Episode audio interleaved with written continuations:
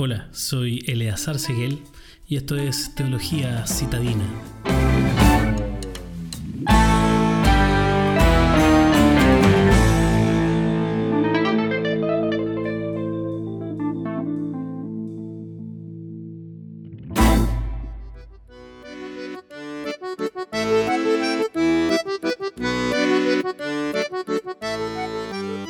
Querido padre cansado, pocas son las cosas tan frustrantes para un padre como un patrón constante de rebeldía y desobediencia de un hijo.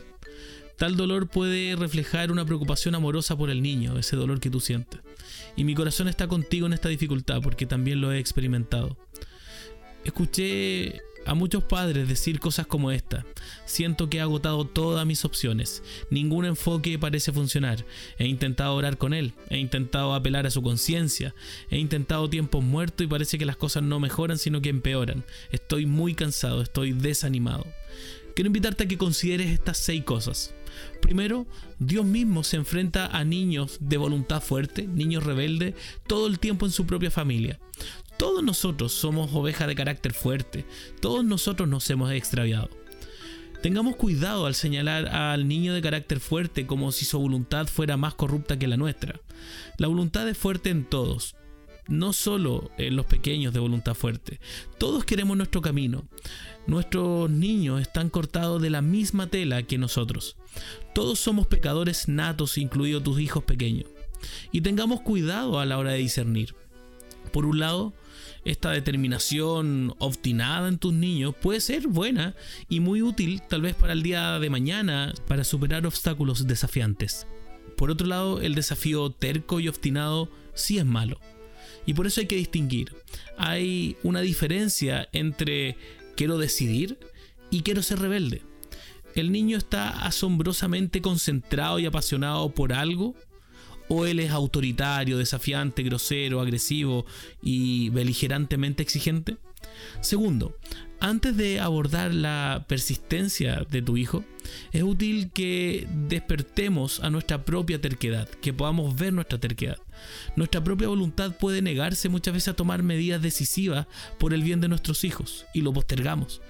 Podemos poner excusas de manera persistente, como por ejemplo, no, es que el niño está cansado, no, es que está hambriento en este momento, él está en un mal periodo y esto se va a pasar. Todas esas cosas sí pueden ser ciertas acerca de tu hijo, pero no es útil ocultar el hecho de que él también está siendo rebelde.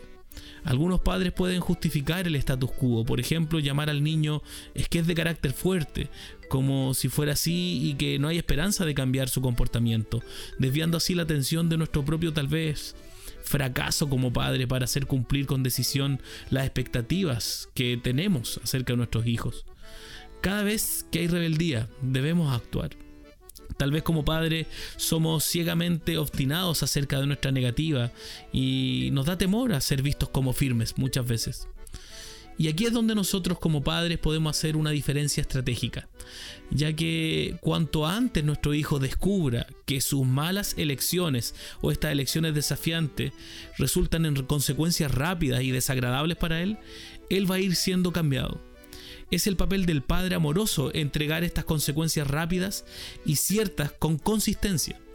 Entonces los padres sabios y cariñosos van a proceder con disposición hacia sus hijos pequeños, con ternura, pero con firmeza, guiándolos cuando ellos sean rebeldes. Tercero, pregúntate si quizás tu amor está tal vez mal dirigido.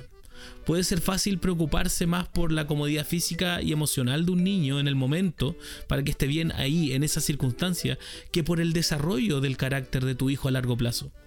El desarrollo de la persona casi siempre cuesta algo en términos de incomodidad emocional y física. He observado que los padres consideran a su hijo de carácter fuerte principalmente porque le importa más su deseo que lo que les importa el desarrollo del carácter de su hijo. Prefieren privilegiar el deseo que ellos tienen antes de formar el carácter de los hijos.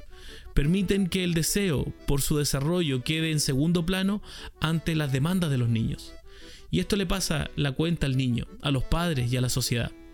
Cuarto, es esencial mirar hacia el futuro. El niño que se niega a rechazar las órdenes de los padres a los cuatro años, por ejemplo, cuelga la chaqueta, ponte pijama, guarda tus juguetes. No tendrá en cuenta las órdenes de los padres mucho más serias a los 16 años, como por ejemplo, no tengas relaciones sexuales con tu novia, tienes que llegar a la hora. La forma de disfrutar la cooperación más tarde es ganarla ahora. Quinto, sigue las instrucciones que le das. Sé que puede ser agotador, pero Dios tiene una gracia habilitadora hecha a medida para ti. Pide por esa gracia y por persistencia. Estas situaciones ciertamente pueden sentirse abrumadoramente complejas y deseamos fervientemente un cambio en nuestros hijos, debido a que los amamos y que no veremos los resultados de la corrección si no la seguimos. Es crucial que tu sí signifique sí, que tu no signifique no, y que ven aquí signifique ven aquí. Es cierto que aplastar el comportamiento rebelde y pastorear un corazón rebelde no son lo mismo. El corazón del niño no se transforma si el padre pierde su propio corazón. Perseverar es lo que debemos hacer. Sexto, ora.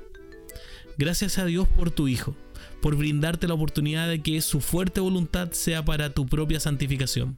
Y pide a Dios avances en la vida de tu hijo y en la tuya también.